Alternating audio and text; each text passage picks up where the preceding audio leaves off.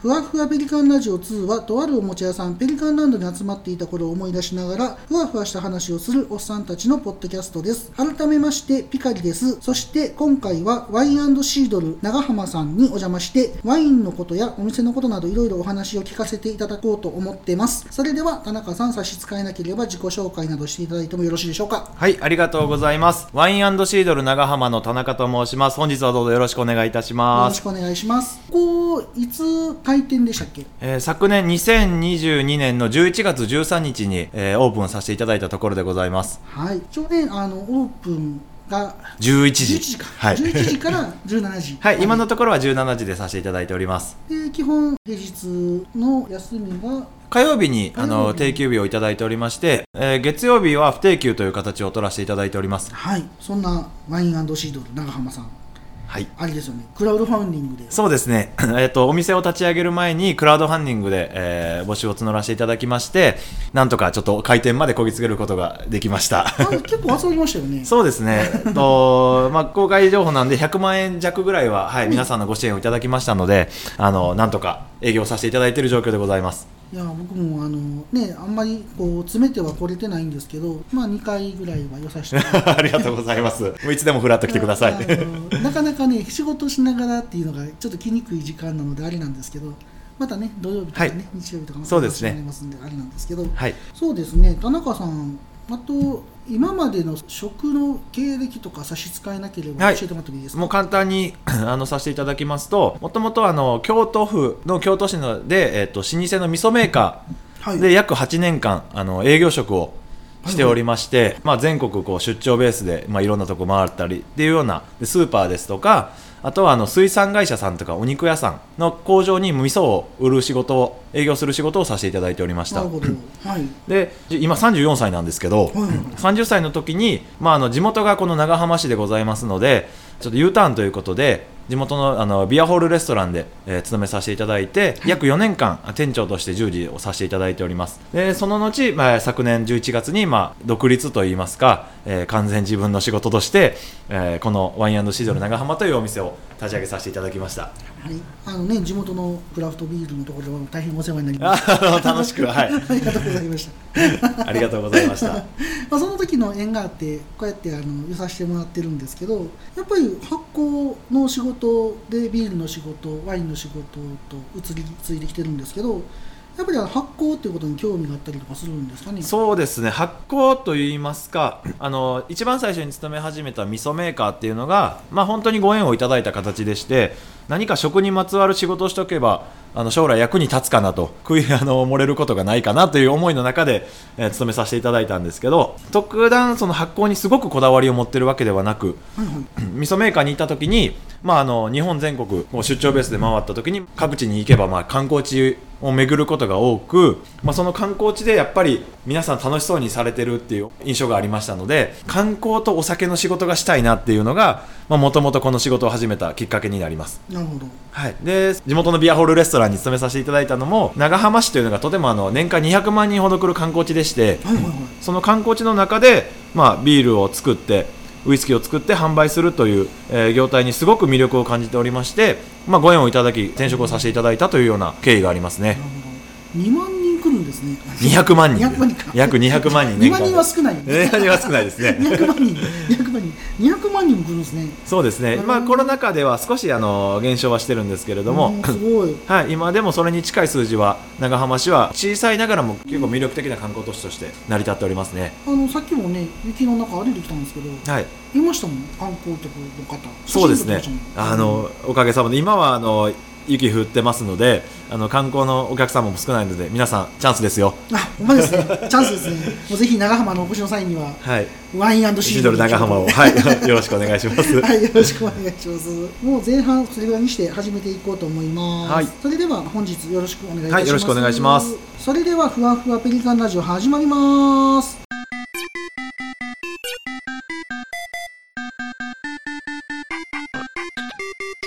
今回は第136回もっとワインを楽しんだりピカリとワインシードル長浜でワインの話をしましょうです。それでは本編どうぞ。はい今回はワインシードル長浜さんの方で田中さんとお話ししていこうと思ってるんですが、ピカリーの方からお伺いしたい内容をいろいろ考えてきたのでいろいろ聞いていこうと思います。はい。じゃあまず最初の質問というかはい。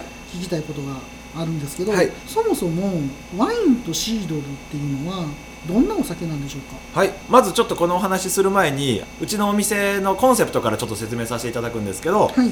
ワインを楽しく簡単にというコンセプトのもとで仕事をさせていただいております。でそういう噛み砕いたでワインを全然知らない方でも楽しんでいただけるような環境を目指して、えーお店を開店させましたので結構今回喋る内容っていうのはあの玄人向けじゃなくてあまりワインに親しみのない方にも楽しんでいただけるような内容で説明させていただきます。そういうあの解釈のもとで喋りますとワインとシードルっていうのは結局同じなんです。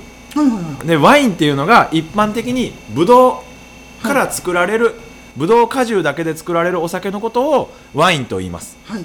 でシードルっていうのがブドウじゃなくってリンゴで作るお酒、はいはいはい。リンゴの果汁だけで作るお酒のことをシードルと呼んでます。なるほど。もうその違いだけですね。ああもうブドウとリンゴみたいな。ブドウとリンゴの違いになりますね。なるほど。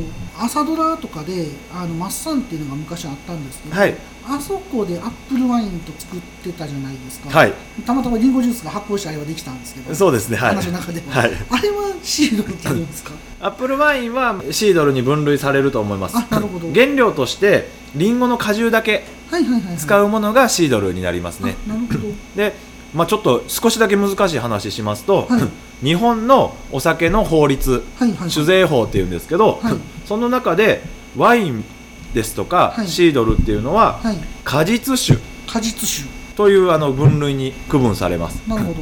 で例えばビールですとか、はい。日本酒とかっていうのは、はい。麦であったりお米であったりっていうのを水に浸して糖化して、絶対水というのがあの必要になるんですけどなるほど。この果実酒というのは果実から取れる果汁だけ。はい。それを発酵させて作るお酒のことを果実酒と言います。なるほど。で一般的にそのワインというものはその果実酒の中でもブドウだけを原料として使っているものをワインと言われることが多いですね。なるほどね。果汁を使ったりってことはワインまあワインブドウじゃないですか、はい。リンゴがシードルじゃないですか、はい。それ以外のフルーツってお酒にすることってあるんでしたっけ？結構あの日本のその先ほど酒税法という法律の中では果実を使ってそれを果汁にして発酵させるものが果実酒の分類になりますので、はいはい。ブルーベリーであったりとかはいいちごであったりとか、はいはいはい。で当店でも販売している梨。梨。これはアメリカの方ではペアサイダーって呼ぶんですけどペアっていうのが梨の英語ですへね。ーペアサイダーって言ったりするんですけど、はいはいは意外とあの果実全般で作ることができますいね。なるほど、はい。まあ、その時はシードルって呼び方はせずに、まあ、果実酒みたいな感じ。そうですね。でも商品名でまあいちごワインですとか 例えばブルーベリーワインとかそんな呼び方をつけられるところも結構ありますね。なるほど。そういう感じなんですね。そうなんです。はい。一番いろんなお酒の種類ってあるんですけど、はいはい。まあ、ビールですとか日本酒はい。えーウイスキーとはいはい。かブランデーとかいろいろある中でその果実酒ワインというのが一番お酒作りの中では単純なは あ、の作り方をするというのが特徴です。あまあ結構ね昔からありますもんね。そうですね。歴史があるっていうか。はいお酒の起源と言われてるみたいですね。確かに確かに。ただそのお酒作りの中ではとても果汁だけを使うという単純なものなんですけど、はい。そこに奥深さがあったりとか、それだからこそあのブドウの特徴が生かされたりとか、はい、あの単純だからこそあの奥深い面白い世界になってますね。へえあの初心者の方、はい。お酒とかあんまり飲まないよって方にワインとシードル勧めるんやったらどっちを勧めます？そうですね。一般的にシードルの方がアルコール度数が低くはいはいはい。設定されます。なるほど。っていうのがアルコールっていうのは糖分はいをアルルコールに変えるという仕組みがありまして、ブドウの糖分がアルコールを例えばワインですと10%とか12%とかはい。まで持っていくんですけど、はいリンゴになるとそこまで糖分がブドウに比べると高くないので一般的には5%とか、はいはいはい、まあ、高くても8%ぐらいのものが多いんじゃないかなっていう印象はありますね。んなるほど。まあアルコール度数低いんやったらやっぱり初心者の方でも勧めやすいそうですね形になりますよね、あと飲み口もリンゴの爽やかな香りですとうんうんうんか発泡性炭酸の爽やかな感じがあるのがえシードルは多いので、そうですね。はい。んんん。もう本当にビール飲まれる方でしたらぴったりな味わいになるんじゃないかなと思いますね。なるほど。なかなかねそのお酒普段は飲まないんだけど、まあ、たまに飲みたいよって方もおられると思うので、はい。まあ、そういう場合シードルなんてうってつけって感じですよね。うてつけですね。今はなかなか日本で作られるところがまだまだ少ないんですけどそうですよね。もう世界を見れば結構あうんうんうんのシードルというのが流行ってきてますし、なるほど本当にあのアルコールもそこまで高くないので手軽に飲んでいただけるようなワインにはなってますね、もうシードルって結構手軽に買えたりします？そうですね。スーパーとかでもハードシードルとかハードサイダーっていう形ではいはい。瓶であの、まあ、値段言うとあれですけど300円とかぐらいで販販売されてることが多いので。なるほど。探せば探せば。結構売ってる。どのスーパーでも1種類はあるんじゃないかなと思いますね。ん。なるほど。はいそうですね。僕もシードルだけ飲もうと思って探したことないんで どこのコーナーにあるのかなっていうのがあるんですけどワインのコーナーですか、そうですね。ワインの冷蔵に置かれてることが多いですね。ああなるほど。ねシードル飲みやすいってことなんでね気になった方はもしかしたら探してみたらいいシードルに出会えるかもしれないですよね。はい、うん。あの大手のビールメーカーが美味しいの出してますんでよかったら入り口がそこでもいいかなと思います。あわかりましたシードルね名前は聞くって人もいるかもしれないんですけどあまりいないかなでもシードルって。ワインっていうのはね、よく聞くけど。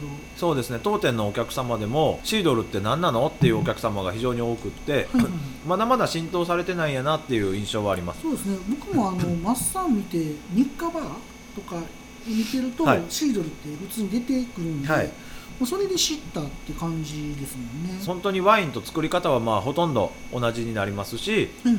とても手軽に飲める値段もね結構お手頃な値段のものが多いので、なるほど。はい、入りワインの入り口とかあの果実酒の入り口としては非常にいいんじゃないかなと思いますね。なるほど。ちなみにあのこう山とかで、はい。なんかこう野生のお猿さんとかがなんかこう木の実みたいなのを食べてはい酔っ払って寝てるみたいなのがたまに ネットで上がるんですけどそうですね。その場合で木の実がまあ発酵してお酒みたいになってるって形なのかなって思そうですね。非常にレアケースではあると思うんですけど。そうですね、ん。あの先ほど言った通りワインっていうのがあの水を使ったりとかいろんな工程が結構少ないんですよ。うんお酒を作る上での工程が少なくて果汁さえあればあの昔の人って果汁を作ってそれをもう亀とかに入れて、うんうん。自然にほっといたら、まあ、あのアルコールが出てるっていうのをワインとして召し上がられてたので、はいはい。それが多分ブドウ果汁の状態で何かしら自然な酵母がついて、うん。でブドウの糖分をアルコールに変えてうんうんうんでそれをお猿さんが食べて酔っ払ってしまってるんじゃないかなっていうのは、なるほどね、はい、実際に見たことはないんで。なんかこの前もツイッター見てたらなんか野生の動物がなんか食べて酔っ払って寝てるっていうのがあったんで。そうですね、はい。おそらくそのワインのその先ほど言った単純性というか作りがシンプルなうんうんうん。ですのでそういったはいはい。出来事があったんじゃないかなと思いますね、なるほどだから別にブドウを放置してるからワインになるってわけでもなくてそうですね。あんまりならないです。ただなんかあの酵母って結構なんか日本酒とかでも花の酵母使ったりとかするとこもありますし、はいはい。意外と身近にあったりするんですよね実は。そうですね。あ空気中にも飛んでるものになりますしですそれをしっかり管理してこの酵母を使う。うんうんで例えばさっきお花の酵母を使ったりとかっていう管理をすることで狙った味ができる。なるほど。っていうのがお酒作りの魅力でもありますねはい。あんまり偶然がすごい重なれば自然でもあの 可能性はないことはないなぶどうの果汁さえあればワインっていうのはなるほど。あの簡単に作れるものになりますのへでー。美味しいかどうかは別として。なんかねそういうのってあんまり多分美味しくないでしょうねきっとね。ああそうですね。飲んだことがないんで何とも言えないですけどめちゃまあめちゃ渋いとか、そうですね。興味はありますね。どんな感じなんやろうと思います。ね。とても熟した実になってると思いますけど。そうですよね。熟熟ですよね、はい。うんそうですか、まあ、そんなぐらいワインっていうのは、まあ、しっかり管理はしないといけないけど、はい。まあ、割とそこまで複雑ではないよってことなんですよねそうですね。としては。はい。なるほど。もうここまででなんか結構ワインのことがちょっと垣間見えるような気しますね。もう本当にあの難しく考えずにまあ本当に単純なお酒なんやっていうのと、はいはいはい。どんあのブドウの特徴が生かされるっていうのがワインの面白さでもありますので、うんうんうんうん何かワインやからってちょっと引いてしまうっていうことじゃなく、はいはい。あのもっと簡単に考えてもらえればいいかなっていうのが、そうですよね、はい、私の考え方ですね。あのワインって結構難しくってなんか何買っていいか分からへんってなるじゃないですか、はい。で僕はあの初心者、まあ、なんですけど全然お酒知らへん人にワインって言われたら基本的にはロゼを勧めるんああなるほど、ですよねはい。飲みやすいじゃないですか。ロゼは飲みやすいのが多いですね、うん基本ロゼを勧めるんですけどやっぱりなんかもっと他に白がいいよとかはい。でも白も結構癖あったりする時もあるし。そうですねあのワインの特徴がそのさっきの言った単純性っていうところにも関わってくるんですけどブドウの特徴が前面に出るのがワインの面白さですね。でブドウの種類によっても同じ赤ワインを作るブドウであっても品種が変われば全然違う味わいになりますし、一般的に白ワインっていうのは酸味が強いワインを使われることが多いので、はいはいはい。ちょっとそのツンとくる刺激臭みたいなのが苦手な方も多いかもしれないですね。確かに。はい、ですので、まあ、まあまあちょっと癖もあるよってことですよね。そうですね、んはい、本当にあの一番私がおすすめしている購入方法といいますか、うん。私もあの飲み始めの時はよくやってたんですけど、うんうん。まずやっぱり手頃な値段のものから飲んでみる。ああそうですよね。手頃な値段っていうのは、あの結構飲みやすく作られてることが多いので。あそういうことなんですね。はい、で大量生産で口に合うものがやはり多いので、そこから始めてみるっていうのが一つとはいはいはい。あとはもう本当にワインって何百何万何千ありますんではい気になったラベル。ああ ラベルでもいい。そうです。可愛いラベルっていうのがはいはい。から取ってみるのも一つの手ですね。あのアルパカの絵描いてたりあそうですね。あの方よあれは美味しいですけど。あれ美味しいですよね、はい。僕もたまに買うのは美味しい。可愛いラベル。日本だけじゃなくて世界的にも可愛いラベルっていうのがたくさんありますんで。そうですよね。はい、そういうのは一つ。自分が気に入ったラベルのを買ってみるのも一つの手かもしれないですね。なるほど。まああのワインねあのラベルっていう話もあるんですけどこれって国によって味に違いがあったりとかするんですかね？そうですね。あのーなんていうんですかね。同じ品種はい。例えば一般的なカベルネ・ソーベニオンっていうのがワインの中では難しい名前が。難しいですね、えー、なんて言ったらいいの？カベカベルネ・ソーベニオン。それは種類ですか？そうです。ブドウの品種になるんですけど赤ワインの用のブドウ品種でして、はいはいはいはい。っていうのがやっぱりフランスで栽培されることが多いんですけど、はいはいやはり全国的に全国というか世界中でイタリアでも作られますしね。チリでもスペインでも使われるブドウ品種なんですけどそれがやっぱり国ごとの気候ですとか、はいはいはい。えー栽培方法によって同じ品種でも違った味わいのまずブドウができますね。そうかそうですよね。水も違うければそうですね。空気も違う土も違うってなってくると、同じ品種でも味が変わってくると。そうですね、はい。まああとは栽培家のうんあのこだわりというものがあったりとかまあ、降雨量というんですかね。雨の降る量とかっていうのがあ あのとてもワインあのブドウの生育には関わってくるんですけどそういうな違いもあって同じ品種であっても国とか地域によって味がかなり変わってしまうものはありますねそのワインのそのブドウの品種って結構種類あるんですか？かなりあります。私も全然把握してないんですけど。それぐらいあるんですねかなりありますねえー、すごいそうなんや、毎日発見がありますね。えーこんなブドウあんねやみたいな。そうですね。イタリア語で美味しいってトレビアーンって言うと思うんですけあどはいはいはい。トレビアーノっていう品種があったりとか。なんか面白いですよ、えー名前が面白いですね、はい。確かに確かに。ボジョレ・ヌーボーで使われるあのブドウ品種はガメって言いますし。あそうなんですね、はい、うん、本当に出せば出すほどキリがないと言いますか。うん。で私も知らない品種の方が圧倒的に多いなと思いますね。なるほどえそれってそのワインを作るためにはい。作ってるブドウじゃないですか、はい。それって普通に食べても美味しいんですあか美味しいです。あの一般的に例えばスーパーで販売されているようなブドウに比べるとはいはいはい。甘みが強いです。ワイン用ブドウの方が圧倒的に甘みが強いです。じゃあ絶対美味しいですよね。絶対美味しいです。ただあの種がはいはい。大きい。大きいしうん残ってるものが多いんです。ワイン作りで種っていうのがうんとてもあの渋みとか苦みの要因になりまして重要になるんですけどはいはいはい。種が残ってることが多いです。であとはうん。ワイン特有の酸味。はいはいはい。甘みもあるけど酸味も強いっていうのがワイン用ブドウの、まあ、一般的には特徴かなと思いますね。なるほど。確かに赤ワインとか酸味強いやつとかありますもんね。そうですね。うんうんうんうん。白ワインの方がちょっと多いかなっていう印象ですけどね。なるほど。ちなみそうなんですよ。にはい。その赤ワインと白ワインがあってロゼってあるじゃないですか。はい。それは工程が違うんですそうですねもう簡単に本当に噛み砕いて説明しますと赤ワインはブドウの皮種果汁すべて一緒に発酵させます。ああそうなんですね。はい。取らないんですね。で発酵を終えてワインを作った後に絞っていくというか果汁だけを作っ取り取り除くっていうのが赤ワインの作り方ですね。だから味が複雑になるんだそうなんですよ。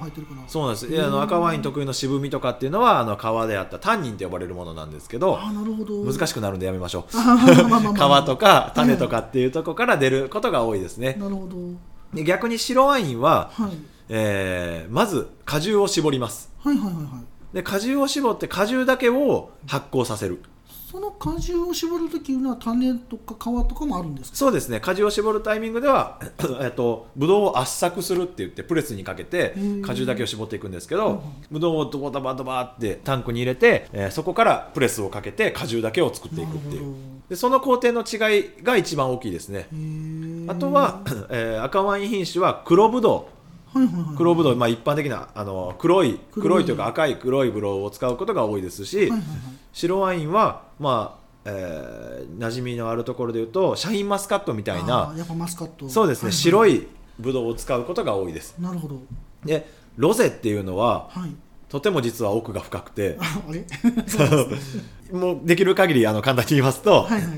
さっき言ってた赤ワインの黒ブドウ品種を使ってはい。白ワインの作り方を行うもの。あそうなんですか？これがロゼワインの一般的なものです。もしくは赤ワインを作ってうんうん。白ワインを作ってはい。それを混ぜる。あそういうのもやっぱあるんですかこれもロゼなんですへよえそれは知らなかったそうなんですよ。僕うすうす混ぜてんのかなとは思ってた時もあった混ぜんですけど。てるところもありますね。混ぜてるのもあるんですね、やっぱ。もうどれが正解とかではなく、はいはい。まあ、あのそのお酒を作られるところがどういうこだわりでロゼワインを作られてるかっていうだけの違い。どれがいいどれが悪いっていうのはないですね。なるほど、はいそれは初めて知りましたね、はい。あそれはほんまに知らなかったな。そうなんですよ、まあでも一般的にはあの黒いブドウを使ってはいはい。白ワインの作り方。先に果汁を絞るという。でそこでしっかり絞るんでもう果汁自体が結構赤い果汁が取れますんであなるほど。それを発酵させるというような作り方が一般的じゃないかなと思いますね。そういう色のブドウを使うんかなと思ってました。ああそうですね。そういう印象もありますね。はい。実はそういうのもあるみたいです。ああるんですか、はい。ロゼワインっていうのは結構幅が広くっていろんな作り方をされますね。なかなか面白いですね。奥が深いですね。奥が深いです。すはい。単純だけれどもそれがゆえに奥が深いというのがワインの特徴ですね。その中で一番飲みやすい作り方って何なんでしょうね？ああもう本当に好みにはなるんですけど、はいはいはい。やはり赤ワインっていうのはあの少しやはり渋みですとか苦みっていうのが、あの出てしまうことが多いので、まあ、入り口としてはまあ白ワインから入られる方がまあいいいいかもしれないですね。例えばその最近店とかやったらあの味がちょっと書いてたりとかはいするから、それ見ながらそうですねなん。かあんま渋くないやつとかはい。を選んでいけば飲みやすいかな飲みやすいかもしれないですね。ですねなるほどそうなんですよ。ロゼがそんなに種類があるんですね。そうです。作り方だけでも違いますし逆に白ワインの用の白いブドウを使ってはいはい 赤ワインの作り方をするオレンジワインっていうのも最近ちょっと流行り出してますね。オレンジワインとかもあるんですかはい、これはあの酸味もあって、はいまあ、はい種から取れる渋みとか苦みっていうのも感じられる面白いワインですよ。なんでオレンジなんですかねそうですね。赤ワインでいうと皮ごと発酵させるんですけど、はいはい。白ワインを白いブドウをはい。皮ごと発酵させるんですよ。でそれがちょっっと酸化酸化というかあのメイラード反応っていうあのー。カンペンっていうんですかね。言いますよね。そうですね。はい。を起こしてちょっとオレンジ色になってそのまま発酵するんで。で白ワインンを赤ワインの作り方でするオレンジワインっていうのがちょっとずつ流行ってはきてますね。なるほど、はい。それも面白いですね。面白いですよ。面白い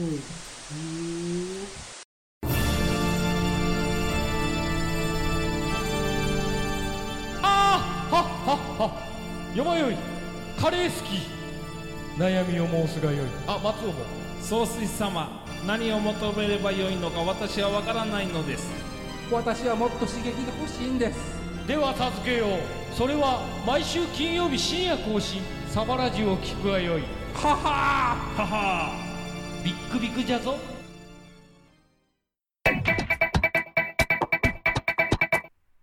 おっさんになってもまだガンプラなんか作ってるんですか？いつまでも男の子みたいでいいですね。おっさんがガンプラの話をする番組好評配信中です。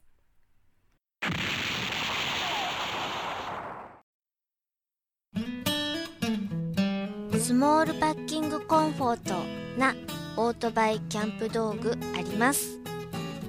北海道夕張快速旅団の近況などをご報告。ゆいろくポッドキャストはほぼ毎週土曜日夕方更新しています。聞いてください。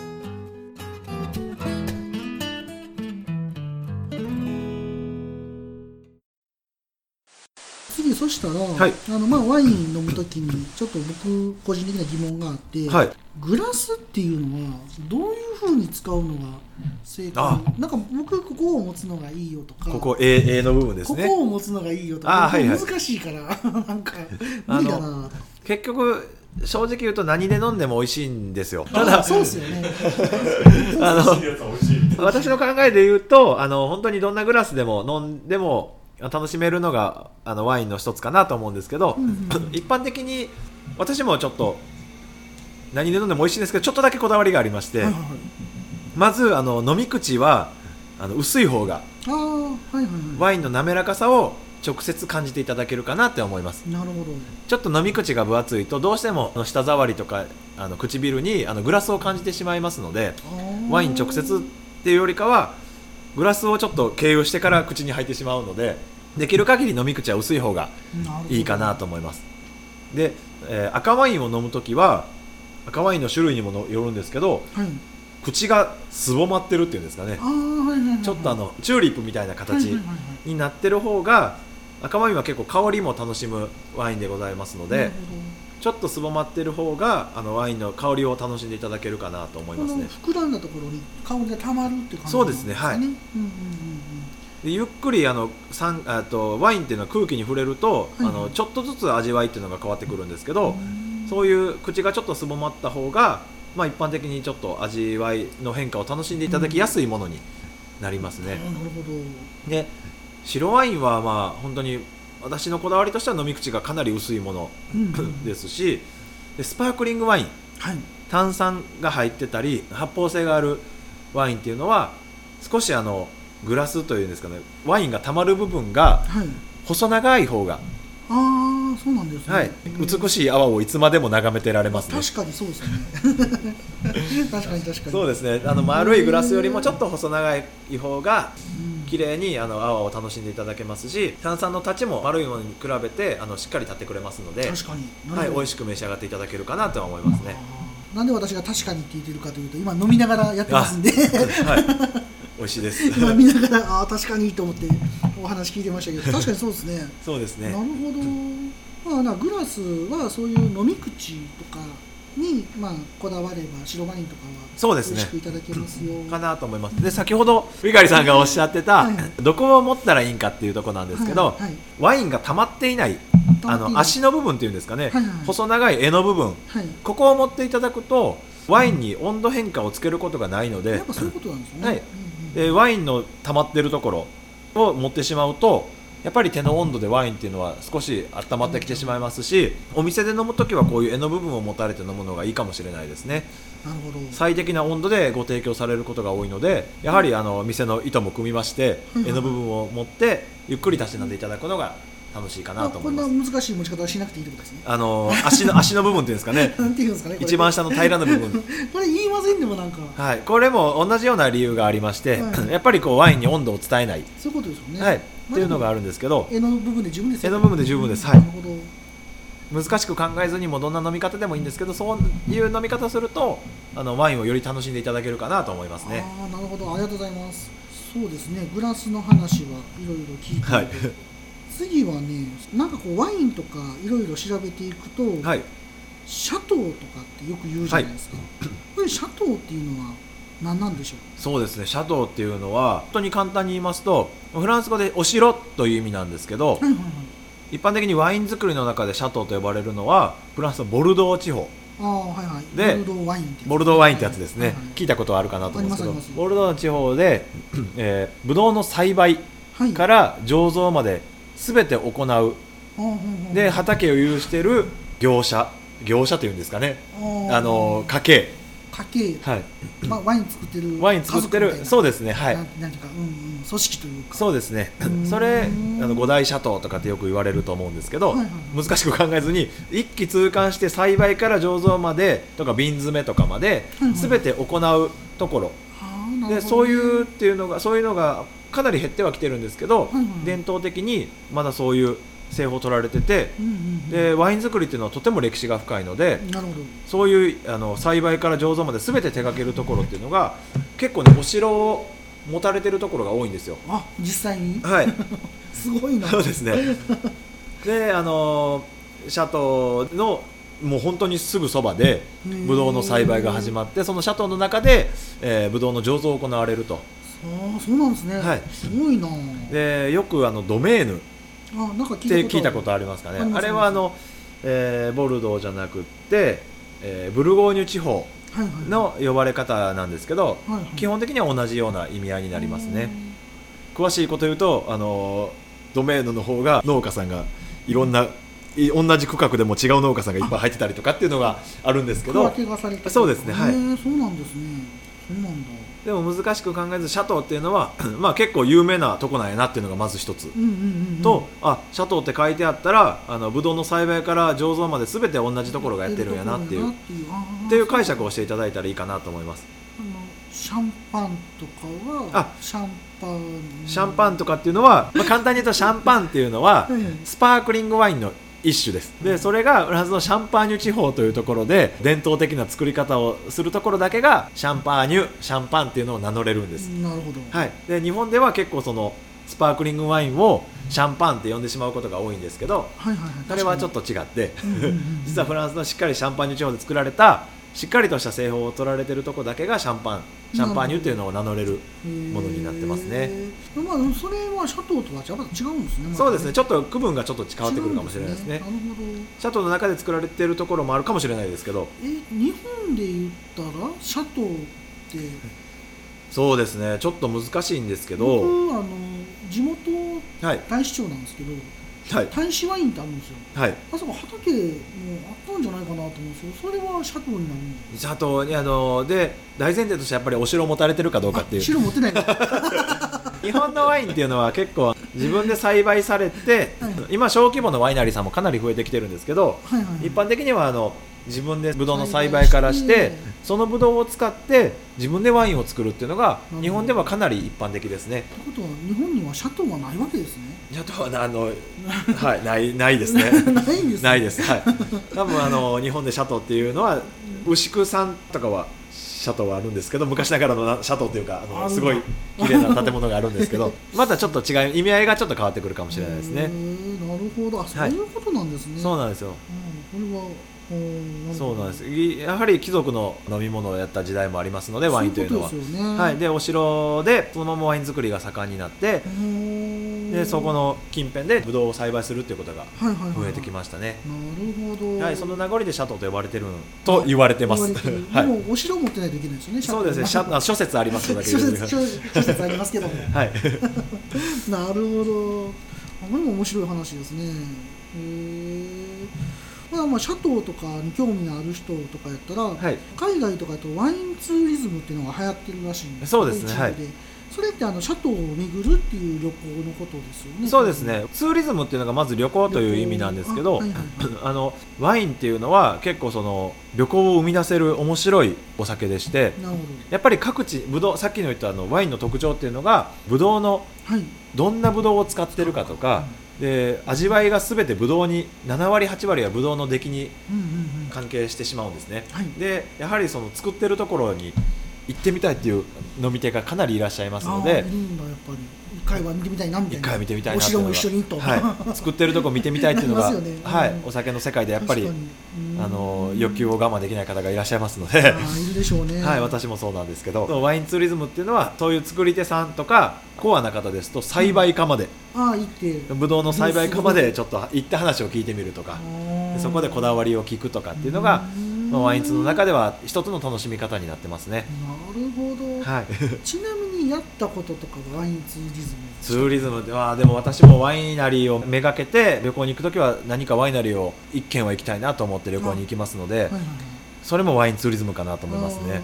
まあ、僕らも旅行、まあ、特にあのおじさん同士で旅行に行くとかでも絶対お酒欠かせないですもんね。どっかの酒蔵に行ったりとかそうなんですよ。それこそ地ビール屋さん行ったりとか。そうなんです。はい。絶対しますもんね。観光とお酒っていうのは密接な関係にあると思ってます。ね。せっかく泊まるしね、はい。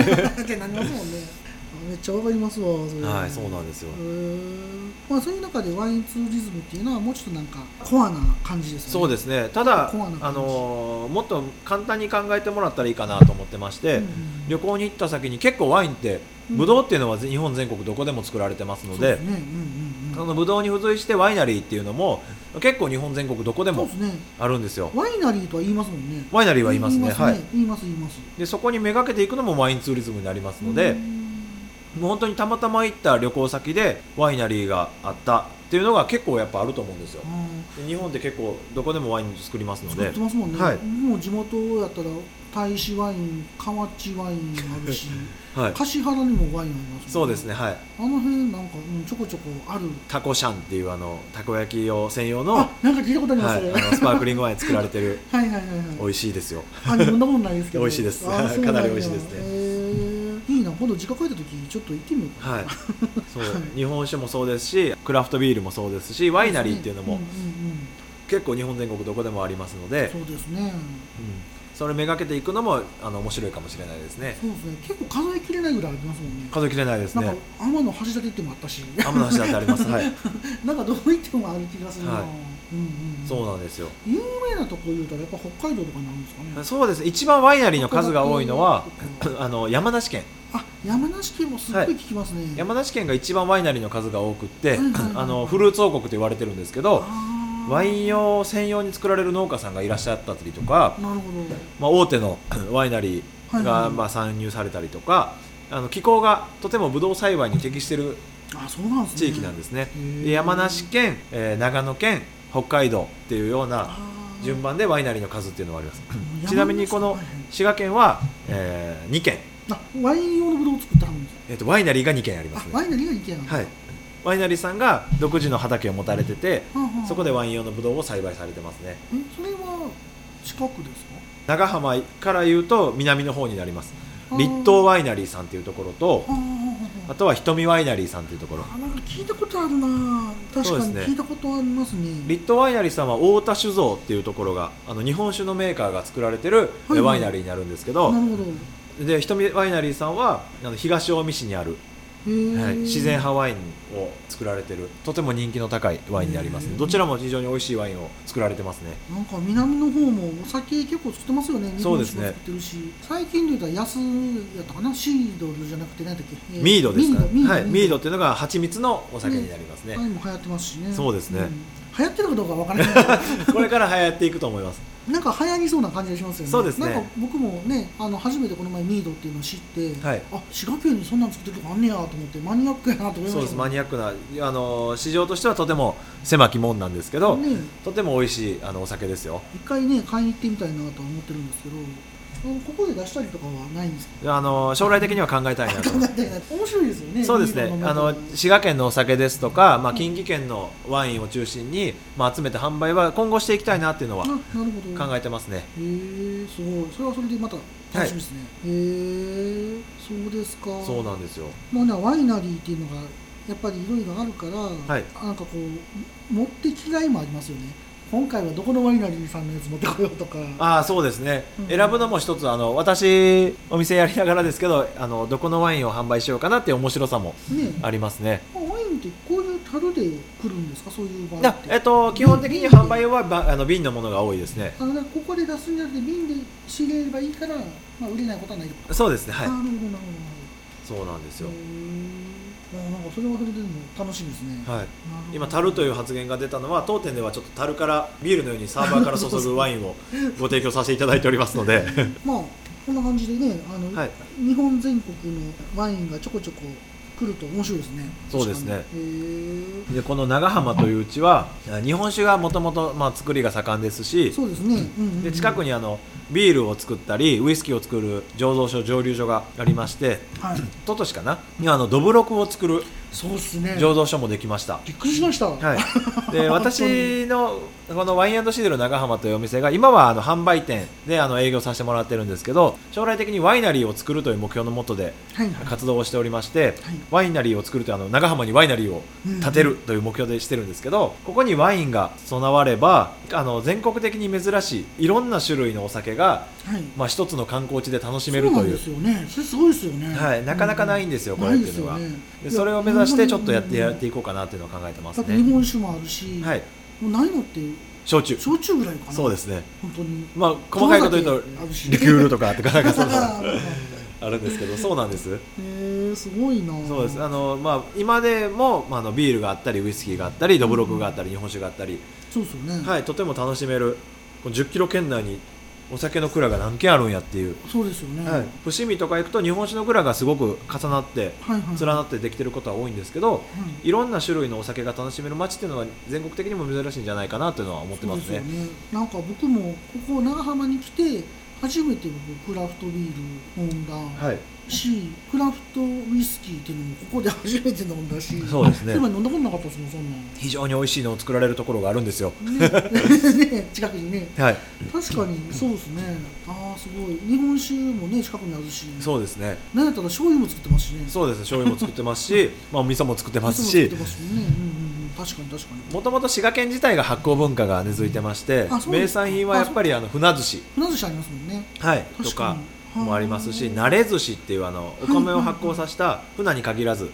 サバですとかはいはいはい。鮎とかもするんですけどあーありますね。そういう文化のもと海がやはり近くにないので、さあそうですね。はい、どういかに保存していくかっていうのが発展していった地域じゃないかなとは思ってますね。なる。ほど。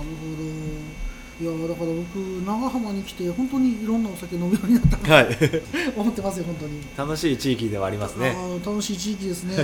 本当にそうなんですよ。まあでもね今後も楽しみですねそういう意味ではそうですね、はい。そしたらちょっとワインの話に戻りまして、はいえーまあ、さっきワインツーリズムでワイナリーって話してたんですけど、はいワインの話に戻りますと、はいワインを飲む時の味はいと。かでなんとかボディとかって言うじゃないですか、はい。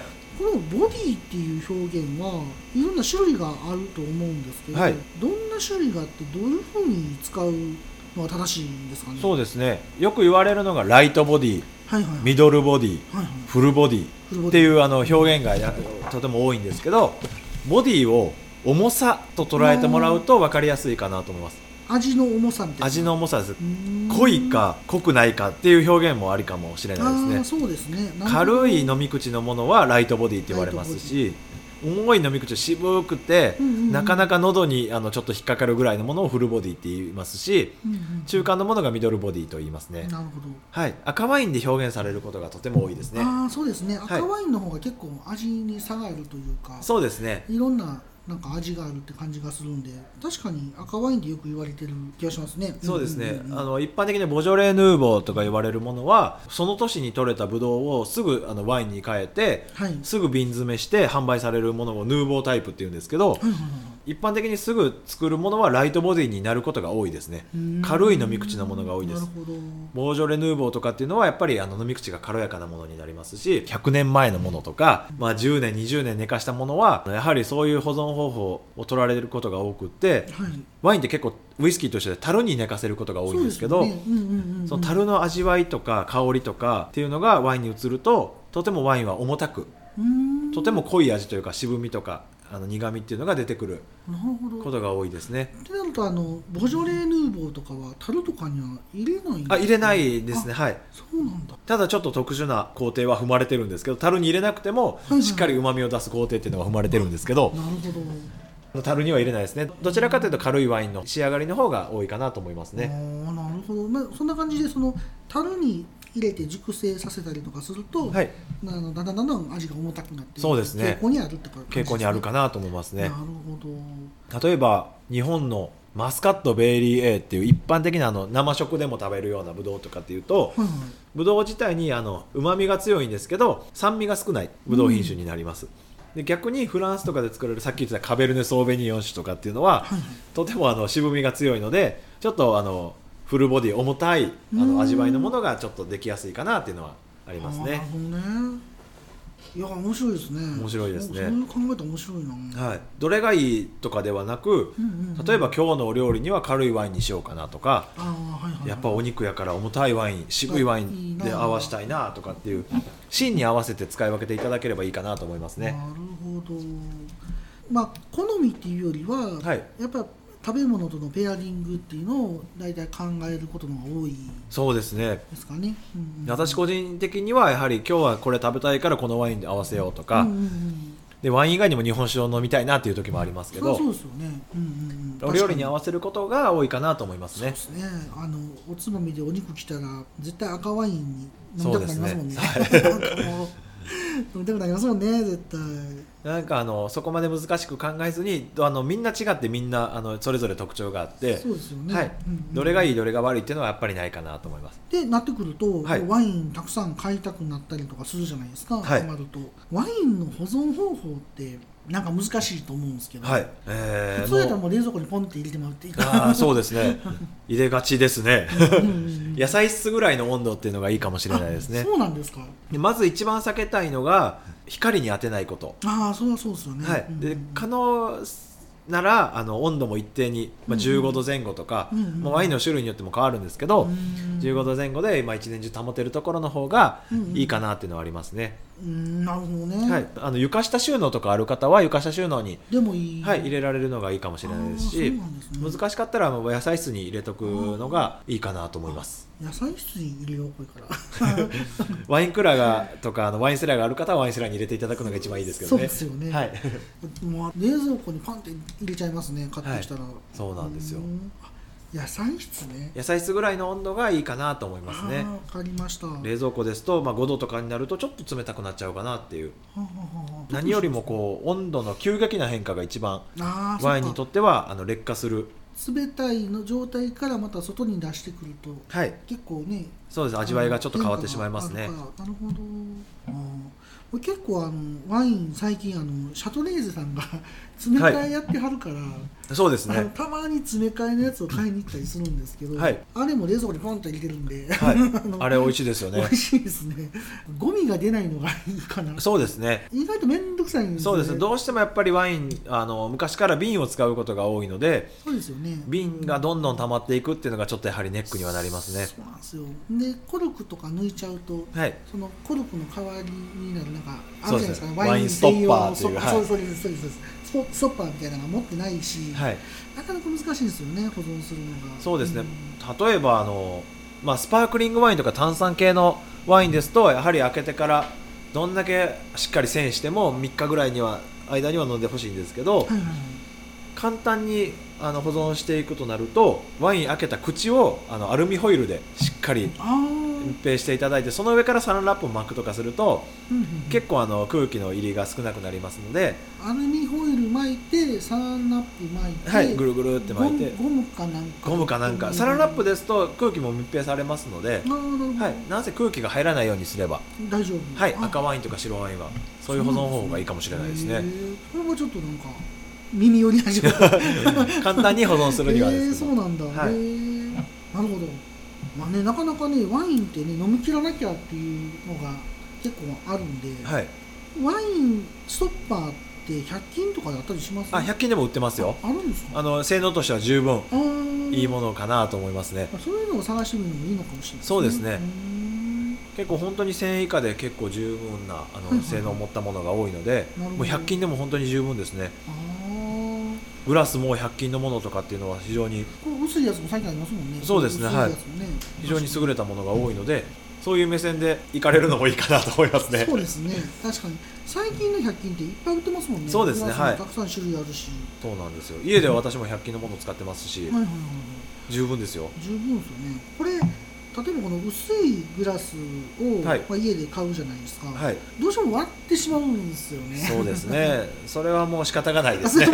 大事に扱っていただくしかないですね。なんか洗う時にどうしても割っちゃったりとかあそうですね。一般的なスポンジを使うとやはりちょっと力が入りやすいので,、はいはいはい。でワイングラスっていうのは薄口なほどいいっていうのはさっき言ったと思うんですけど、はい。薄口なものが多いのではい。簡単に割れてしまいます。そうですよね。ですのでグラス専用スポンジとか使って洗っていただくと、はいはいはい。まあ、非常に割れにくいかなと思いますああなねるほど。グラス専用スポンジっていうのを使えばまあまあって感じなんですよね。そうですね。割れにくいかなと思いますねやっぱりあのワイン用の薄口グラスっていうのは高価なものが多いですし、はいはいはい。確かに。はい、あの大事に扱っていただけると嬉しいなと思います。そうですね。つい割っちゃうんですけどね、はい、でも本当に100均でも非常に薄口でいいグラスが多いので思い切って買ってみてください。わかりました。グラスもねほんじゃいろいろね100均でもあるところなんでちょっとこだわろうと思ったらねそうですね。手軽にこだわれるってことですよね、はい。シードルの話、はい。最初にしてたんですけど、はいこのシードル作る上で長浜さんのリンゴとか、はい。まあ、彦根さんの梨はい。使ったりとかしてるんですけど、はい。これって普通の食べれるリンゴなんとかあ梨やったりするんですか？そうですね。専用やったりするんですか？まずあのこのワインシードル長浜というお店なんですけど できる限り地元の原料はい。を使って、えーワインを作るという目標のもとでお店をさせていただいておりましてはいで当店で扱ってる、まあ、シードルっていうのが2種類あります、はい。それが、えー長浜産のリンゴを使ったシードルとえー彦根の、えー和梨、はいはい。彦根梨というものを使ったシードルの2種類を販売させてもらってまして彦根梨の方ははい。本当に一般的に食べられるもの、あもう普通に。はい、販売されてる彦根梨をそのままあのお酒にワインにしてまへすー。で長浜産和リンゴシードルっていうのを販売してるんですけど、はいはい。こちらの和リンゴっていうのはとても酸味が強くてそのまま食べるとあんまり美味しくないあそうなんだ。リンゴなんです。はいはいはい。ですけどあのシードルとかお酒に加工するとはいはい。とても良い酸味を生み出してくれまして、ああなるほど。はい、農家さんにお願いして仕入れさせてもらってるんですけどはいはいシードルにされたことがないそうで、あなるほど、はい、初めての初めてのシードドルでとても良い酸味があるんですよ、うんうんうん 確かに確かに、はい、結構あの初めてシードルっていうかワイン飲まれる方でも飲みやすい飲み口ですし、普段ワインとかシードルを召し上がれる方でもちょっと変わった感じ。そうです十分あの勝負できる味わいうの、なるほど。はい、このワリンゴっていうのがとても良い酸味を生み出してくれましてシードルにはもってこいのリンゴになってますね。これあの僕ちょっとよくわかんないんですけど一気に仕入れて、はい。一気に作ると思うんですけど、はい。結構コンスタントに作っておられるんですか？あいやいやあの今当店では基本的に果樹果樹というかリンブドウもリンゴもそうなんですけどはいはい。収穫の時期っていうのがやはり1年に1回ですので、うん。その時にその年に使う分のワインに使う分の果実を一気に取ってしまいますね。で仕込みもその果実を一気に仕込みまして、はいはいはい。もうすぐワインにしてしまいます。リンゴやったら冬ですかね。冬が一般的なんですけど我々が使ってる長浜の和リンゴっていうのが、はいはい。夏に取れる面白いリンゴなんですよ。じゃあ梨と一緒の時期にそうですね。あそうなんだ。今年は2022年はえー8月の頭にはいはいはいはい。収穫しました。で逆に梨は8月の後半ぐらいですね。うーんに収穫したものになりますね。僕はあの親戚の方が梨園やっててはい。子供が梨めちゃくちゃ食ってたんですよ。ああいいですね。で、まあ、夏ぐらいに梨もらえるじゃはい。もらえるっつったらあれやけど、はい。食べるじゃないですか。梨って飽きないんですよね全然。そうですね。梨はみずみずしさとかじった時の食感とがもうすごく特徴的でそこにあの甘い果汁がじわっと広がりますのでそうですね飽きないですね。飽きないですよね。いつまでも食べてられるもそれのお酒やからもうずっと飲めますよね。ほんまにワリンゴについて、はい。ちょっと詳しくお話聞きたいんですけど、はい。なんかあります？そうですね。まずあの長浜という土地で、はい。えー、リンゴ農家さんをされてるのが1軒だけ、あそうなんですね。そうなんです。商業的にリンゴ農家をしているのが1軒だけでしてはいはいはい。小谷城はリンゴを守る会。あそんなんがあるんですねそうなんですよ。そこあの結構ご高齢の方のおじいちゃんたちの会なんですけど、はいはいはいはい。そこがあの16年前かな、うんうん。あの浅井三姉妹の大河ドラマが、あーありましたね。はい、長浜で撮影があった時に、はいはいはい。5ですね。そうですねはい。んんん。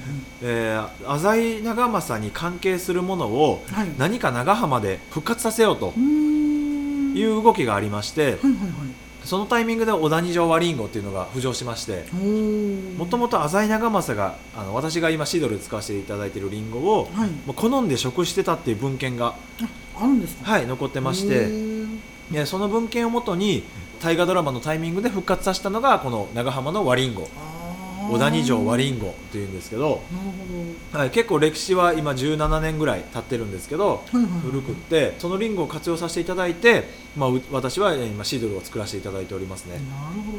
えなんか普通に食べたらちょっと渋いんですよね。そうなんです。渋いというか酸味がとても強くて、うんとてもあの浅井長政が好んで食べたっていうのは 考えられにくい味ではあるんですけど。も昔やからそれが当たり前やったのかな。そうですねはい。うんうんうんそうなんですよ。で今では、まあ、中国とかでよく同じ品種のものが栽培されてるらしいんですけど、うんはいはいはい。飾り用のリンゴとして使われることがあ多くてやっぱりこう渋みとか酸味っていうのがそのまま食べるっていうのが難しいリンゴになりますのででやはり飾りとか可愛らしいあのゴルフボールサイズの小さいリンゴなんですよ。どはいはいはい。あこんな小さいですね。はいかなり小さいリンゴでしへてー。でこのリンゴっていうのがあんまりこうやはり生食というかそのまま食べるっていうのは向いてないんですけどそこが逆にシードルにはちょうどいい。あの小ささとかもいいんですか？逆に小ささもいいかもしれないですね。ー甘みを生み出さないと言いますか。ああそういうことか。本当にあの木に鈴なりになるというか。ああだからちっちゃい実がそうです。ゴルフボールルぐらいのものがあの枝にどんどんなるんで。小さいですねゴルフボールぐらいやったらそうなんですよ。リンゴって一般的に一個一個収穫していくんですけどそうですね。うんうん小谷城和リンゴっていうのはなんていうんですかね。枝から一気にゴボゴボゴボゴボっていう。う んそんな感じで取るそうなんです。はい。お腹のあたりに収穫かごを置いて。なるほど。収穫庫に向かって枝から手を引いてきたらどんどん収穫できるという面白い。面白い。ものになってますね。あそんなリンゴがあるんですね。そうなんですよ。このリンゴを使ってシードルを作るととても素晴らしい味わいが生まれましたのでそうなんですよ。どうしても使いたいなと思いまして。これ面白いですね。はい。でやはりちょっとご高齢のグループになってますのでグループというか小谷城ワリンゴを守る会っていうのがはい。もう本当に80歳近いご高齢の方が一生懸命されてる会なんですけど、はいはい。私がこうシードルをやると言ったからあの今年は取れたんですけど、はいはいはい。もうあのあんたが出んかったら気切るつもりやったと。ああマジですか、ななるかもしれないじゃないですか。そうなんですよ。っていうのをおっしゃられてましてはいはい。でご縁をいただきましたのではい。今後この小谷城ワリンゴっていうのはちょっと私が引き継いではいはい。させていただこうかなっていうのはそうなんですか？はい。栽培もちょっと一緒にさせていただこうかなっていうのは考えてます。まだまだちょっと農家を経験したことがないのではいはいはい。先輩方おじさんたちと一緒にちょっとさ活動をさせていただいてるんですけどあと数年はちょっと一緒に勉強させていただいて将来的には私がそのままの形で引き継げるようなことを取っていきたいなっていうのは考えてます。これはすごいですね。えそれあのやろうと思ったら結構頻繁に行かないといけないんですか？そうですね。あの、うんうん。うんもう本当にりんご農家さんには本当に失礼な話なんですけどそこまで手がかからないっていうのが特徴なんです。ああそれはまだはい。行きやすいというか、そうです。収穫前はやっぱりえー頻繁に行かないといけないですけどまあ頻度でいうとそこまであの今の時期は特に手がかかるものではないので、なるはい、もう店やりながらとか商売しながらでもなんとかさせていただけるかなということで。生地自体はでっかいんですか？小さい木になりますね。じゃあここに植えちゃったりとか。あー考えてはいますね。はい、はいお店にもちょっとりんごの木は植えたいなとは思ってます。結構でもキャッチーというかこのそうですね。リンゴなんですよっていうそうですね。面白いかもしれないですよね、そうなんですよ。へえちょっとつまんでみたり。そうです。あれあれです。あった。これですか。そうだ店頭にもちょっといできる限り飾ってはいますね。なるほど。もうあの収穫のタイミングを逃して熟したものなんですけどわ小さい本当にゴルフボールぐらいのサイズのものを。本当だ。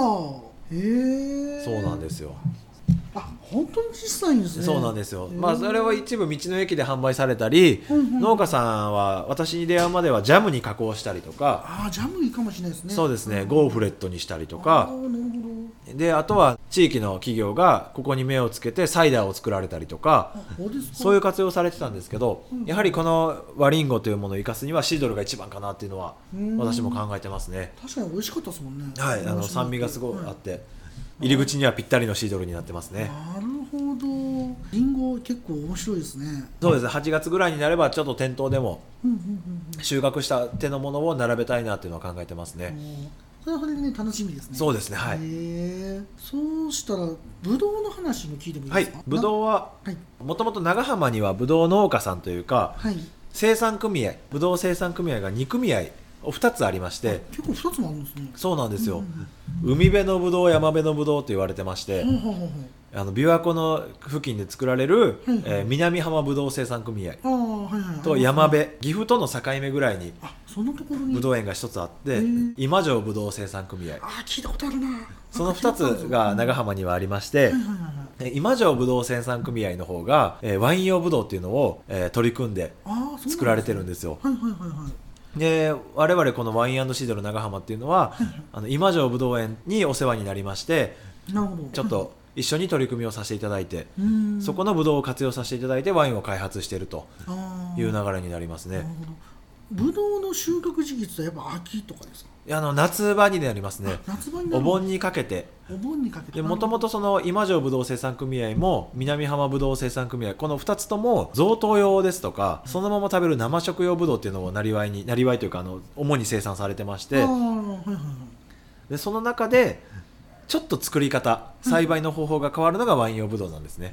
やっぱ変わるんですねそこは。一般的にあの生食用ぶどうそのまま食べるぶどうが出回るのは8月の頭から、はい。まあ、9月の頭ぐらいにかけて。はいはいはいはいっていうのが一般的です。でワイン用ぶどうっていうのはその生食用ぶどうと同じ品種を使ってるんですけどはい。収穫を少しというか1ヶ月ぐらい遅らせてより長くあの木になった状態はいはいはいはい。を保ちましてはい。よりあの糖度ですとか酸度あの酸味の部分を分。高めてワインに向いた状態で収穫されるというような違いがありますね。あのぶどうって結構高いじゃないですか。高いですはいそのワイン用のやつもやっぱ値段一緒なんですか？あのーそうです。あのーご好意はいただいてましなて なるほどなるほど。ただやはりあの一般的な海外ですからフランスとかイタリアで作られるようなうんうんあの大量生産のブドウとは違いますのではいはいはい。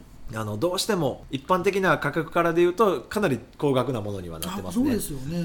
でもそこにはやっぱり農家さんのこだわりがあったりとか、うんうんうんでこのお店を立ち上げた理由にもなるんですけど、はい。長浜の文化を少しでも守っていきたいと。うんでそこでこう買い叩いて安くするっていうよりかはいかに付加価値を上げて販売していくか。なるほど。っていうのを大事にしたいなと思ってまして、ああすごい。はい、ですのでちょっとうちのワインは高めにはなってるんですけど ちょっとそういう理由もあります。なるほどね。その分ちょっと農家ささんがかなりこだわってブドウを作られてますので、なるほど。はい、芳醇な甘みですとかうまみっていうのを、まあ、ワインで表現できてますし、はい。ブドウ本自体もすごく良いブドウを作られてますので。へえあそういうのね聞くとねまた飲む時もそうですね。ああってなりますよね。長浜のブドウってあこんな味なんやっていう。でワインが、まあ、あの買っていただいて飲んでいただくのがいいんですけど、はいやはりこう長浜のブドウ文化っていうのをいかに長く続けていくか、なるほど。はい、それがワインという加工品に変えることで、はいはいはい。まあ、少しでもちょっと活路活路といいますか、はいはいはい。文化を間口が広がるかなと思いまして、私がちょっとこういうワインに加工するというような仕事をさせていただいている次第ですね。どこれはもともとあのそういうワインワインっていうよりはこのブドウを作ってるとことかリンゴを作ってるところがあるよっていうところから始められたんですか？そうですね。であるんであれば一番活用できるのがワインとシードルかなっていう。そうですね。そういう思いの方がちょっと強いですね。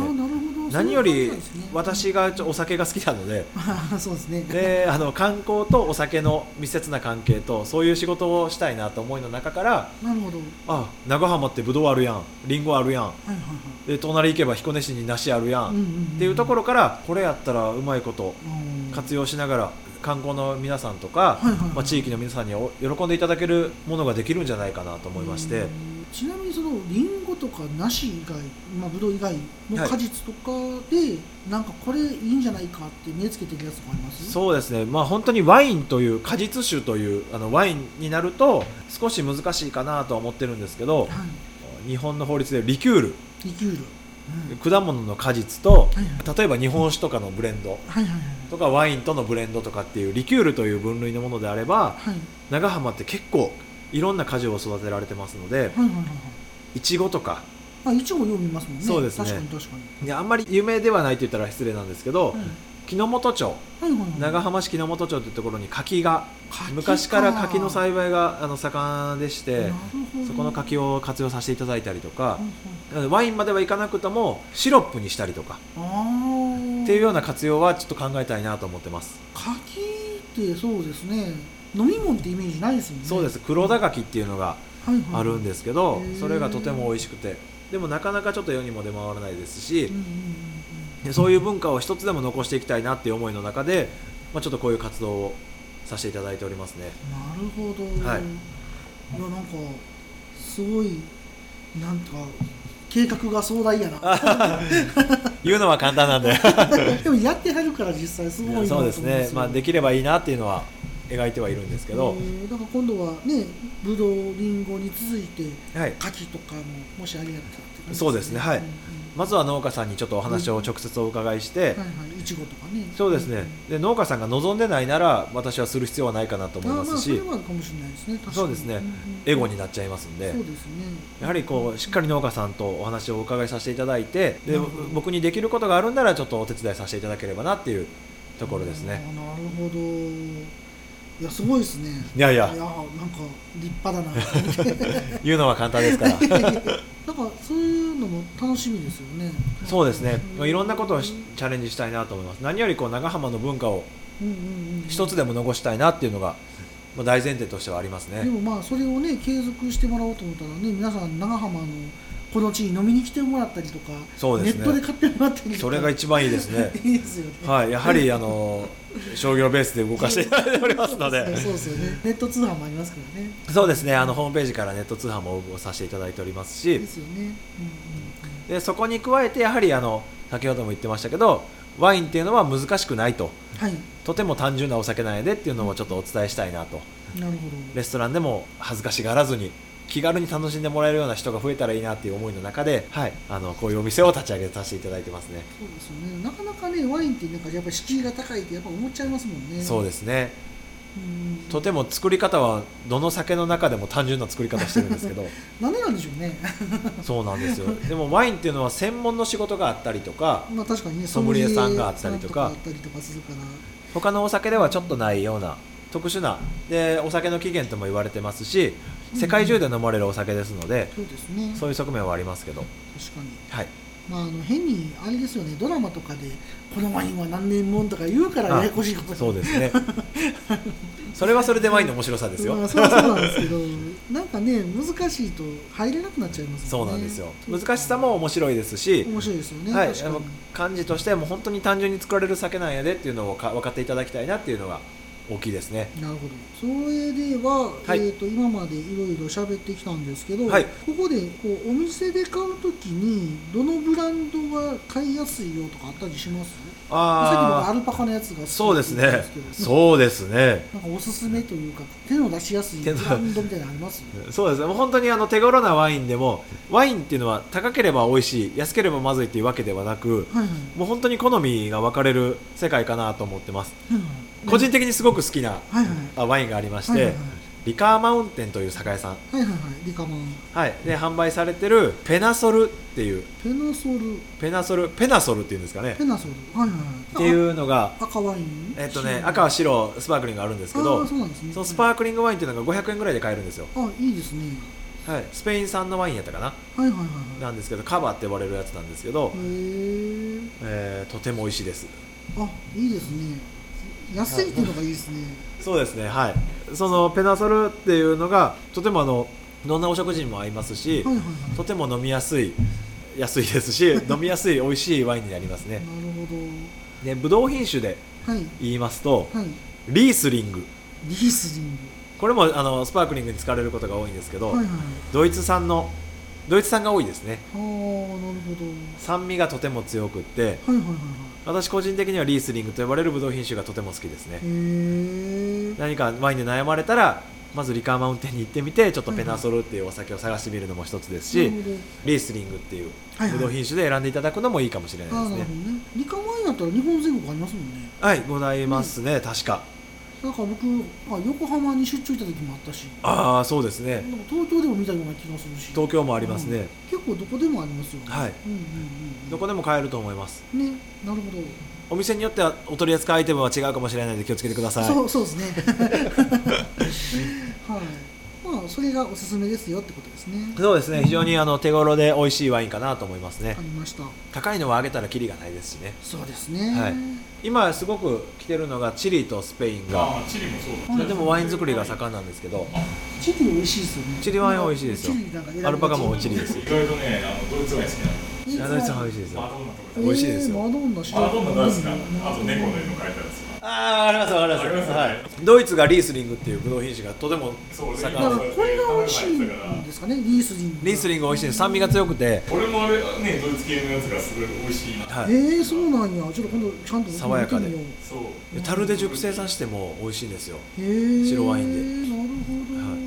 スパークリングワインねスペイン産のもの結構美味しいですよ。シャンパンの作り方で作るスペインのワインカバっていうんですけど。はいはいトラディショナル方式っていうんですけど。トラディショナルカバーパークリング結構高いじゃない。高いです高いです。1000円超えが多いから、はい。こんな絶対美味しくねえだろうと思って買ってみたらめっちゃうまかった。これはね僕全然こだわってないですけどそれは多分炭酸ガス含有って書いてるんですけど。あ後入れか。そう。一回白ワイン作ってビールと同じ作り方してるんですよ。はいはいはいはい。あでもまあ美味しければいいやん。そうそう。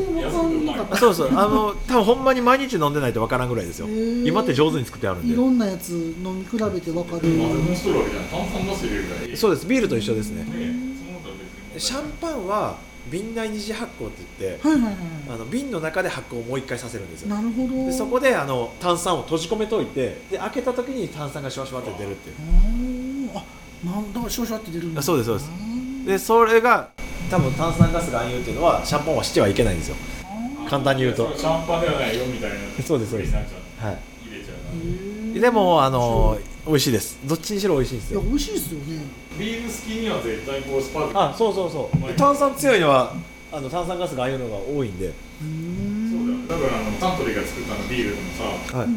高いけどさあれももしない自分で炭酸調整して。あのあビアボールですか？あれ飲んだことない。いや僕まだないです。よ そう。あれ飲んだら美味しいよマジで？結局自分の濃さにできるから。あめちゃくちゃあれちゃんとビールですか？味。あの原液はダメだけどあれも飲んだらあんま美味しくないと思うけど、はい炭酸ある程度で、まあ、やっぱり濃いのが好きな人だったらあの、はい。3対1って書いてあるかな、うんじゃなくてもうちょっと2対1ぐらいのことがあってー。ちょっと濃いめにあれまだ飲もう飲もうと思ってあもうな飲んでない。今のね飲みたいなと思ってるんですけど。あのホッピーみたいな感じかなとあ違う。それとは違う。本当の地ビールへえー、今度買ってみて買ってみましょうみたいな感じで。やっぱ炭酸で割らんとあのまま飲んで美味しくないけど、はい。炭酸である程度割って変えたらより濃くしロックで飲むのはまずああロックじゃない。だって炭酸がない やっぱり味薄いウイスキーみたいなそうそう美味しくない。全然美味しくないな炭酸で割ってビールテイストで飲むと地ビールえー、えー、買ってみよう。な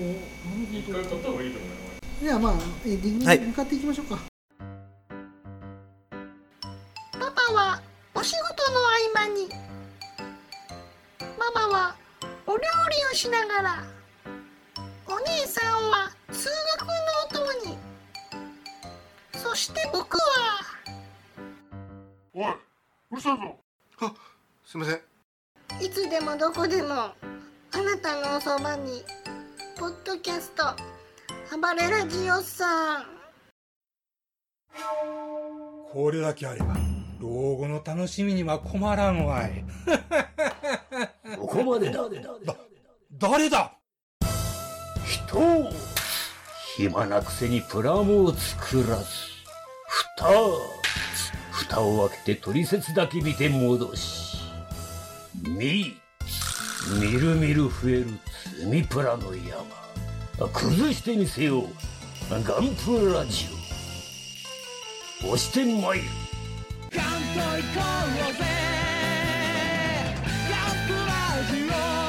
欲しいんか？これが欲しいんか？ゴロニャン。そろそろ時間となりました。田中さん、今回どうでしたか？あありがとうございました。本当にワインを知っていただく良いきっかけになったんじゃないかなっていうのがまず一番でありますありがとうございねます。もう良い機会をいただいたっていうのにつきますね。ありがとうございます。いやもう本当にこの今日のお話であのちょっとワインに少しでも興味を持っていただければいいなっていうのがはい。あのありますので、ありがとうござい。難しく考えず、ね。あの気軽にはい楽しんでいただければと思います。ね。はい。い。い僕もねそんな難しいく飲んでも面白くないと思うんでね。はい。やっぱり飲んでもらうことがまず一番ですよね。そうですね。所詮酒ですよ。そうですね。あの言い方悪いですけど所詮酒なんで はい。確かに確かに。ブドウからできてる酒ですんで。そうですね。はい。であのまあ最後なんですけど、はい。今後の店の展開とか差し支えなければ教えてもらってもいいですか、そうですね、まあ、オープンしたばかりでなかなかあの口だけにはなってしまうんですけど、はい。えー将来的にはこの長浜というで観光地黒壁スクエアという中で観光地に特化したワイナリーの建設を目指して今活動させていただいております、はい。で日本全国見ても観光地の中にワイナリーがあるっていうのはなかなかなくって、はい。それはブドウの特質上山間部ですとか、はい。まあ、海沿いにブドウ畑があることが多いのでそこの畑の近くにまあワイナリーを建てられるところがやはり多いんですけど、はい。やはり長浜というこの黒壁スクエアというところはあの JR の長浜駅からも徒歩圏内ですしそうですね。うんうん。たまたま観光に訪れたこの黒壁スクエアでたまたまワイナリーがあったっていうのがい面白いかなっていうのを考えてます。あなるほど。でそれがワインを今まで飲まなかった方もたまたま観光に訪れた土地でワインを作ってれば、まあ、見ていただくきっかけになるんじゃないかなというのがあの最大の目標でございまして、まずはこの黒壁スクエアという長浜という地に、はい。まあワイナリーを建てるという目標のもとで今活動を続けたいなって思ってますね。もう本当に目標としてはこの近くそうですね。このワインシール長浜がある建物の中に作れたら一番いい。いいかなっていうのは考えてますけど、はいはいまあ難しくても黒壁スクエアの中どこかでは作りたいなっていうのを考えてますね。へえいいですね、はい。そんなんななんかもう通るたびに気になって仕方がないですよね。そうなんですよ。で そうやってワインファンというかワインに少しでも興味持っていただける方が増えればなるほど。お願ったり叶ったりでございますので。このワイナリーって旅行のこう来られた方とかが結構寄っていただけるようなところになるじゃないですか。そうですねはい。長浜に来る目的がそのワイナリーになったら一番いいですよね。そうですね、もうワイナリー目的で長浜に来ていただけるっていうのが非常にありがたいんですけど、まあ、まずは長浜に還元を還元というか少しでも貢献したいなとはい。思ってまして、たまたま来た長浜にワイナリーがある、うんうん。ワイナリー目的で長浜に来るっていうのが長浜の観光客に対して少しでも増えてくれればいいかなっていうところですね。なるほどああでもいいですよね。ほんまに長浜お酒の街になりつつあるな。そうですね。そうなれば日本全国見てもなかなか珍しい都市になりますのでね。お酒全般のツーリズムが生まれるんじゃないかなっていうのは考えてますね、10キロ圏内この黒壁スクエアといいますか長浜の観光地の圏内で歩いていけるところに全てのお酒が揃えばすごいですよね。それだけで面白いかなと思いますし。なんかちょっといたところだったらバイオダイさんが作ってるそうですねはい。なんか長浜ってお酒もあはい。売ってますよね売ってますねはい。はいドブロコーしね。そうです。ね。はい。すごいな。そうですね。で今はまだちょっと公開することはできないんですけど、はいはい。まあ、滋賀県というこの土地を活用したブドウ以外でワインを生かす取り組みっていうのを少し考えてまして、はい。まあ、ちょっとよかったら Facebook とかあのインスタグラムを見ていただければ、随時更新させていただきますので。あのインスタグラムの方のリンクも貼らせてもらおうと思ってあありがとうございます。そうですね。滋賀県特有のものを活用した、まあ、ワインとかはい。取り組みっていうのを、まあ、増やしていきたいなと、で他には全国世界に見てもないような、えーワインの取り組みっていうのをちょっとしていきたいなっていうのを考えてますね。なるほど。あのワインを楽しむ上で、詰め替え販売とかをあ。されたりとかっていうのはそうですね、えーさっきシャトレーゼさんのお話が出ましたけどああいうのはすごく憧れを私自身も持ってまして非常に楽しい取り組みやなっていうのは考えてます。で私たちも、まあ、自分でこうワインを作れるようになる環境ができればそういったものも小さい体験をちょっとずつしていただけるような、あのお店作りっていうのは心がけていきたいなと思ってますね。なるほど、まあですのでそれね、楽しみですね。そうですね。そうなれば量り売りですか、はいはいはい。ができればもっとより身近にワインを感じていただけるんじゃないかなっていうのは思ってますね。ああいいですね、はい。ゆくゆくはここだけじゃなくいろんな滋賀県でこのワインが売ってるとまた面白いですよね。そうですね。はい。そうなんですよなんか高野道の駅で買えますよとか。でできれば りね嬉しいですね。ですよね。高野そうですね。結構寄られる方多いですもんね。そうですね。将来的にはやはりこの長浜という地もそうなんですけど長浜ぐらいの観光地っていうのは日本全国結構探せば注目されにくくはあるんですけど結構魅力的な観光地っていうのがありましてで日本全国どこでもブドウっていうのは作られてますので、はい。その地域で採れたブドウを使ってその地域で醸造するねっていう展開までできれば、まあ、非常に日本のワインっていうのは明るくなるんじゃないかなっていうのは思いますね。いいですね。ね誰も観光地というところに目をつけてないのでうん。目をつけてないって言ったら失礼ですけど、はいはいはい観光地をちょっといかにこう活性化していくかっていうのを目標にこれからも活動を続けていきたいなって思ってますね。ありがとうございます、はい。ちなみにあの前ジャズのイベントやってたじゃないですか長浜で。はい。